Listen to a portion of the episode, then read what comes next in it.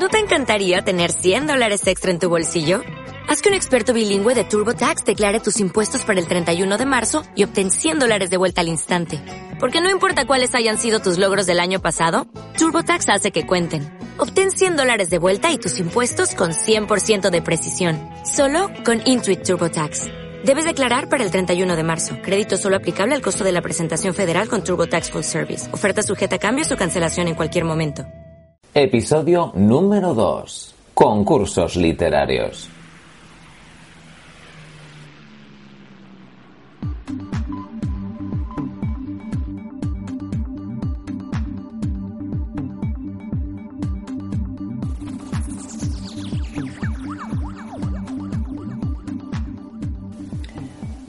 Hola a todos, bienvenidos a La Jirafa en. Soy Diego Beaumont, ilustrador y formador en talleres creativos. Esta semana tenemos la primera entrevista del podcast. Bueno, estoy súper contento porque es aparte de amiga, una gran escritora y ella es Aichiber Conesa. Pero antes del episodio os tengo que contar que podéis visitar mi página web www.diegobeamont.com donde allí encontraréis mi portfolio con algunas de mis ilustraciones y mi tienda donde podéis encontrar prints, obra original e ilustraciones personalizadas. Hola Aichiber, ¿qué tal? ¿Cómo estás? Hola Diego, pues muy bien. Bueno, tenemos aquí a Aichiber en el programa, aparte de amiga, es escritora y experta en concursos literarios, porque tú ahí, Chiver, te has presentado a un montón de concursos y además de esto, has sido, aparte de participante, has sido jurado, ¿no? Sí, sí, tuve, tuve la suerte de, ser jurado en el primer premio Ripley y bueno, he ido haciendo alguna cosa cuando algún amigo conocido estaba haciendo algún concurso, pues alguna colaboración. La primera pregunta, Ichiber, ¿cómo encontrar estos concursos literarios? ¿Qué recursos, qué páginas, por dónde te mueves para encontrarlos? Eh, pues la página más general para encontrar concursos es una página de recursos para escritores, se llama escritores.org y allí listan todos los concursos que salen de alguna organización más o menos oficial. Eh, los concursos grandes de asociaciones, de ayuntamientos, de empresas, eh, todos estos salen en, escritores.org. Luego hay convocatorias pequeñitas que nunca salen ahí, que son mm, cosas de particulares, de una persona que tiene un blog, que no es una editorial grande, es una editorial muy independiente, eh, cosas así, hay, que, hay que moverse por redes sociales. Eh, luego hay grupos de, escritores eh, que hablamos entre nosotros y hacemos mm, grupos de, ayuda mutua, digamos, en los que pues nos vamos eh, comentando que nos ayudamos, nos peteamos entre nosotros, nos leemos y decimos, ay, pues yo corregiría esto, yo corregiría lo otro, en los que también hacemos un poco de, comunidad en el sentido de, de hacer, mira, he visto este concurso, he visto este otro y pues yo tengo un, par de grupos y escritores que colaboramos, nos hacemos un, un cartel de mira, he visto este, un calendario aquí. Eh, también hay una, una chica muy jovencita, es escritora de fantasía, que suele reunir en su, en su blog un, un calendario específicamente de fantasía, ciencia ficción y terror, sobre todo de relatos, que es Celia Año eh, su blog es el de Bruja del Teatro. En, Twitter la encuentras como Bruja del Teatro. Esta chica hace esta labor de, continuo desde el último año. Claro, porque estamos hablando de concursos literarios, pero es un cajón de desastre donde caben un montón de géneros, ¿no? Claro. ¿Por qué te mueves tú? Cuéntanos un poquito. Yo me muevo en, en lo que se conoce el género, entre comillas, es fantasía, ciencia ficción y terror eh, el género fantástico entendido de una forma amplia. Entonces, claro, lo que mm, yo más conozco, en lo que más me muevo es en, este género y sobre todo en lo que es relato, eh, que es también de lo que más concursos hay, porque hacer novelas siempre cuesta más tiempo y los mejores concursos de, de relato, para fantasía siempre son relatos las cosas cambian cuando te vas a juvenil o cuando te vas a romántica, que ahí sí que es, la gente va directamente a, novelas normalmente. Claro, hay que decir que mm, tenemos la idea de que a la hora de escribir un relato, como es algo más corto, es mucho más sencillo, lo puede hacer cualquiera. ¿Qué les dirías a esas personas que, quieren hacer un relato. ¿Es más fácil o más difícil que escribir una novela? Es diferente, es diferente. Tú cuando planteas una novela, planteas eh, varias líneas, varias tramas, más personajes y, más temas que, que, puedes llegar a, tocar.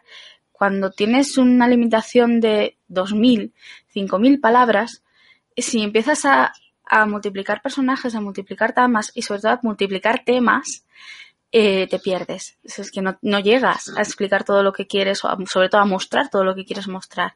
El relato tiene que ser conciso y tiene que girar sobre un tema como mucho, suele tener pocos personajes y suelen ser tramas que cortan, o sea, que suelen empezar en media res, eh, hacer finales abiertos, porque es difícil acotar en, un final que sea totalmente cerrado. Entonces, cuando haces un buen relato, lo que te suele decir la gente es, me encanta, está muy bien. ¿Va a haber más historias de esto?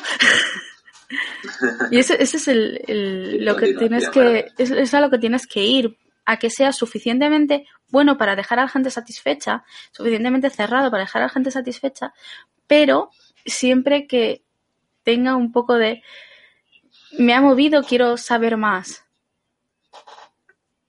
Tan largo ni tan rollo como para que la gente diga, vale, sí, ya está. Lo he leído y me ha encantado y, no quiero una segunda parte. A ver, mm, cuando algo te, ha encantado de verdad, quieres saber más. Es, lo habitual. Si te haces un, personaje para 5.000 palabras y el personaje es bueno, la gente querrá saber qué más le pasa a ese personaje. Si has planteado un mundo interesante, la gente querrá saber más de ese mundo y que se lo descubras más aunque el relato en sí eh, esté cerrado y sea un regalito pues, con su lazo y todo a presentar. Esa es la, esa es la dificultad del, cuento, del relato, que no tiene la, novela. La, la novela tienes espacio para hacer el mundo, para hacerlos y para hacer detalles, todo lo que quieras. En el relato ya vienes, y sobre todo en los concursos, tienes un espacio que es el que tienes. Hay muchos concursos que son de 2.000, hay muchos concursos que son hasta 5 y luego están los que son hasta 8. Mil palabras. Y, y no te puedes pasar de ahí.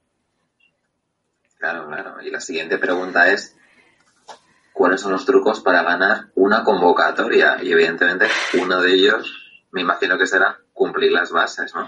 Hombre, es que si no cumples las bases es que ni entras.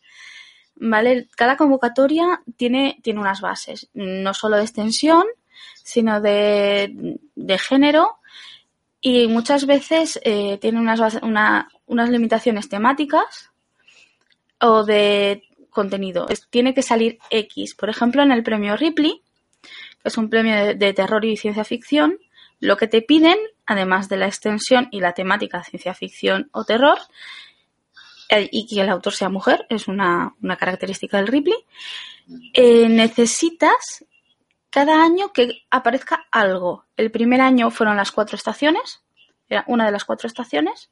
El segundo año fue uno de los cuatro elementos. Y este año es uno de cuatro países. Islandia, Senegal, México y Japón. Y tenía que aparecer o ser nombrado de alguna manera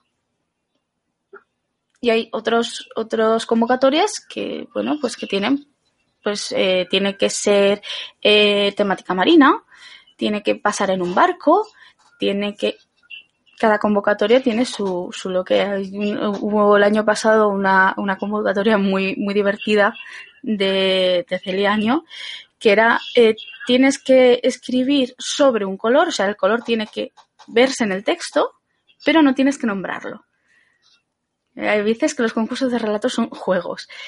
Eh, ganar un concurso de relatos es muy difícil, porque los que tienen eh, más convocatoria, tienes un 2 o un 4% de posibilidades, si esto fuera estadística, de posibilidades de salir. Y lo que necesitas es gustar al jurado.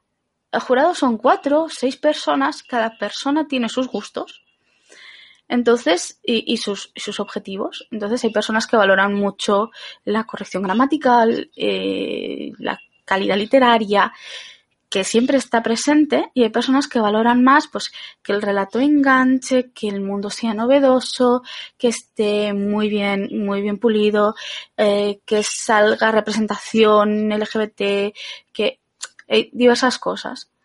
Entonces, gran parte de, salir seleccionado, de ganar en un concurso, es suerte. O sea, tú haces tu texto el mejor que puedas y puedes tener o no la suerte de gustar a ese jurado. ¿Qué pasa? Que a veces eh, tú presentas un, relato y no seleccionado. ¿Quiere decir que es malo? No. Quiere decir que no has gustado a ese jurado en concreto en ese, en ese momento. Puedes perfectamente presentar el mismo relato sin tocar a otro concurso en el que, en el que cumpla las bases y ganar. Eso es algo que nunca vas a saber. Eso, te quiere tocar el tema de, por ejemplo, me parece algo súper estupendo que hayan unas bases X, es decir, que nombres ciertos elementos, ciertas historias, para que de alguna forma escribas eh, un relato una novela en torno a esas bases, ¿no? Porque si no, mucha gente diría, me tengo esta, este relato en el cajón y lo presento a todo lo que pille, ¿no? Una forma de comprometerte con una convocatoria, de que hagas algo especial. Y lo que tú dices, no por no ganar, no es ni bueno ni malo, simplemente pues en ese momento pues o había más de ese estilo o no sonó la flauta en ese momento y ya está, porque muchas veces cuando no ganamos concurso eh, viene el síndrome del impostor y, nos machacan, ¿eh? nos dice no vales para nada porque no has ganado. Y esto no es así. Te quería preguntar la siguiente historia. ¿Cuáles crees que son las ventajas para ganar un concurso literario? Es decir, mm, cuando ganas uno, ¿qué es lo bueno y también qué es lo malo? Porque no todo va a ser bueno. A ver, los concursos eh, para un escritor, para lo que sirven es para hacer currículo. Quiero decir, yo he ganado un concurso, dos, tres, cuatro concursos de relatos, tengo esos relatos campeones, entonces ya tengo un cierto nombre dentro de las editoriales, dentro del mundillo de otros escritores, y si mando una novela a una editorial, va a ir adjunta, además de con, con la presentación y, vamos, la forma de vendérselo a la editorial, con mi currículo como escritor. Y allí aparecerá pues lo que he publicado anteriormente y lo, que he ganado anteriormente. Entonces, la ventaja real es, es esa, que, vas a tener un nombre eh, de cara al futuro. Y luego que cabe la posibilidad de que te lean. Porque el gran problema de un escritor, bueno, de todo artista, es, es que alguien vea tu obra.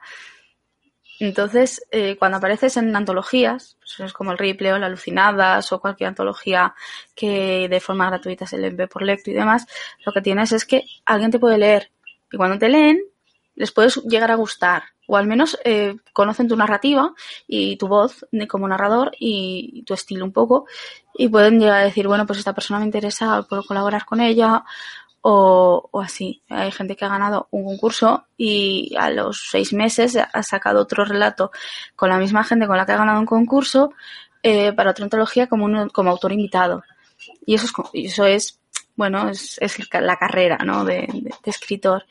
Lo malo de ganar siempre es el, impostor. Quiere decir, yo presento un relato, he ganado, y ahora qué? El siguiente, ¿he ganado porque me lo merezco o he ganado porque he tenido suerte? Eh, y si es por lo que me, lo merezco, ¿y si este es el mejor relato que puedo hacer? ¿Y si el siguiente relato decepciona a la gente? Mm, el impostor es horrible, tiene muchas caras y siempre está encima de uno. Sí, claro, porque siempre te vas a querer exigir un poquito más, ¿no? Y cada vez que escribas, crees que tiene que ser mejor, eh, mucho más trabajada la historia y muchas veces hay que volver atrás, ¿no? Y hay que deconstruir un poco lo que has hecho. No siempre por eh, invertir más tiempo va a ser algo mejor. Mm, no se trata de tiempo en, la escritura, a ver, como todos los artes. Eh, tú tienes que trabajar, obviamente, y trabajas, pero hay veces que, por lo que sea, una idea cuadra muy rápido y hay veces que no. Entonces tú puedes estar trabajando en un relato que te ha costado meses y que sea de la misma calidad o de menos calidad que en uno que te ha costado sacar una semana. Porque esa semana estabas totalmente centrado, ese relato estaba desarrollándose muy bien, las dinámicas de diálogos han salido muy fácil y en el otro pues te has estancado. No se trata tan solo de trabajar, sino de que cada, cada obra es, es totalmente única. Es, es, como un hijo. Es decir, tú tienes un hijo y es de una manera, tienes otro hijo y es de otra manera. Tienes que, que tratar cada obra desde cero, sin la, sin la presión de lo que has hecho antes o de lo que vas a hacer después. Cuéntanos cómo llegaste a ser jurado, porque seguramente fue algo mmm, súper curioso. Bueno, fue sorprendente, porque yo estaba empezando, justo empezando a escribir de nuevo, eh, de, forma, de forma regular. Y bueno, empecé a hablar con, con uno de los organizadores del, del Ripley y me preguntó si quería ser jurado simplemente porque me conocía porque escribo reseñas.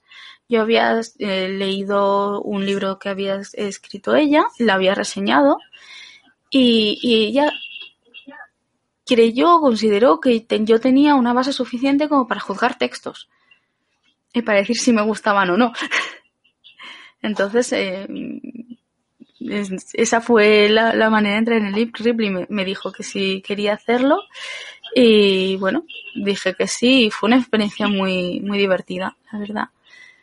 Y luego en otros jurados pues siempre ha sido así, es alguien que conoces, que por algo, con la que tienes alguna relación, que dice te, me, me fío de tu criterio.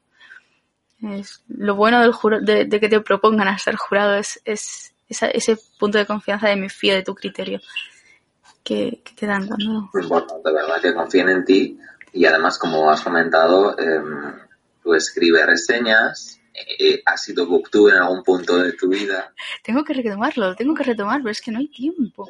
Hay que contar a, los, a nuestros escuchantes oyentes que booktuber es un youtuber que habla sobre libros. Y eras muy buena booktuber y yo te seguía mucho. Pero bueno, sigues teniendo tu blog y estás escribiendo, que eso es muy importante. Y volviendo al tema de la promoción y de la visibilidad, hace poco te has abierto una cuenta de Patreon. Cuéntanos cómo surgió esta idea y dónde podemos leerte. A ver, el Patreon eh, es algo que yo me llevaba planteando mucho tiempo y me daba miedo, porque el Patreon implica eh, un trabajo continuo en, en los contenidos. Eh, yo antes me había abierto un coffee eh, para eh, que alguien me pudiera apoyar o me pudiera pedir directamente, oye, eh, Chiver, quiero que me escribas algo sobre esto. Mándame un coffee y yo te lo escribo. Eh, el Patreon mmm, me daba miedo, pero bueno, Patreon va a cambiar de, de políticas en eh, los pagos y demás dentro de poco. Y me pareció la excusa perfecta para tirarme a la piscina.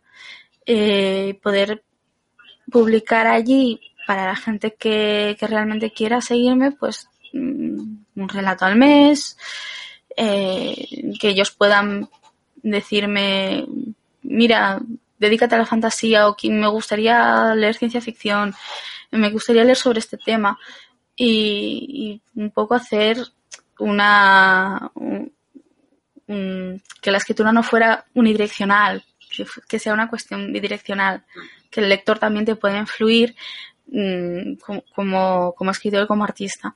Entonces, yo hice el Patreon por eso, porque me gusta la comunicación y me gusta saber. Y también hago encuestas de Twitter para ello. Ayer hice una encuesta para decidir cuál va a ser el próximo proyecto largo en el que, en el que quiere la gente que trabaje, ¿no? El expuse cuatro ideas que tengo. Y, y salió uno. Eh, yo, o sea, el plato no hace nada. Así que tampoco. No, realmente. ¿Tú qué opinas? ¿Les das pie a que participen en tu proyecto creativo? Sí, es, es divertido.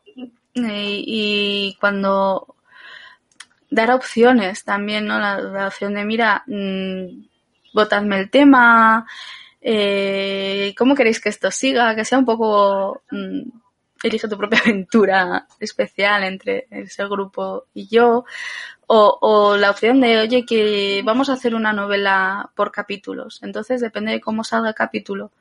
Eh, como os guste la trama, si os gusta por dónde va, seguirá por ahí, si no, pues haremos un plot twist y haremos otra cosa. Es experimentación, eh, todo el arte es experimentación, la narrativa no, no sale de eso al fin y al cabo.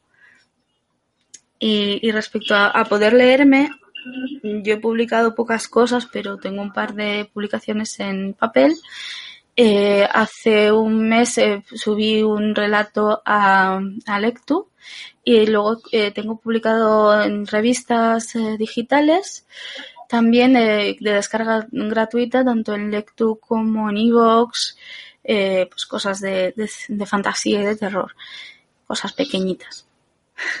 que tampoco. Luego, luego de vez en cuando también subo cosas a mi blog eh, por una, una mm, es una iniciativa que hay en Twitter que se llama el Origireto, en que hay que escribir cada mes mmm, al menos mil palabras eh, de un, con, un, con unas cuestiones que ellos te dan y un, un micro relato de unos 200 caracteres y, y eso sí que está en el blog siempre. Y hay que decir que tu blog es una maravilla, porque ahí en, ves a Itchiber con esa esencia pura. O sea, todo lo que escribes, la forma que tienes de expresarte, y es una forma muy buena de, de conocer tu arte, ¿no? Y tu forma de escribir. Yo cuando, cuando abrí el blog, tu blog? Mi Vamos blog a ponerlo aquí. Vale. Mi blog se llama Danza de Letras, es danzadeletras.com. Y bueno, yo cuando lo abrí, lo abrí solo para hacer reseñas, ¿vale?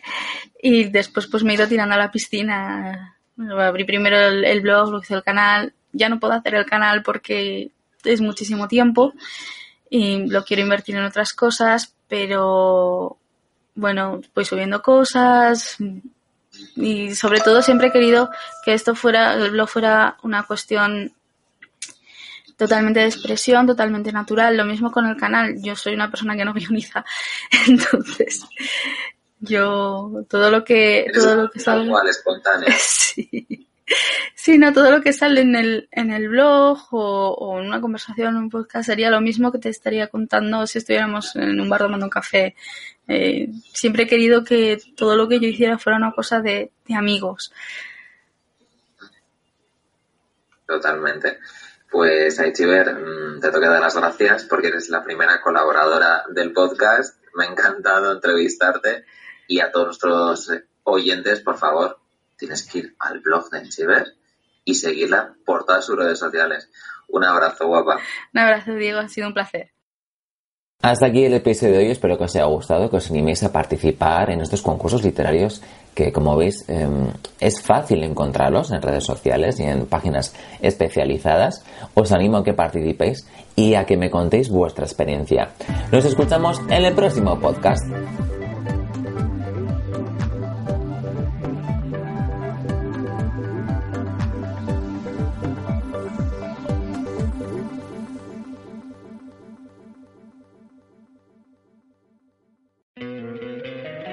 Encantaría tener 100 dólares extra en tu bolsillo?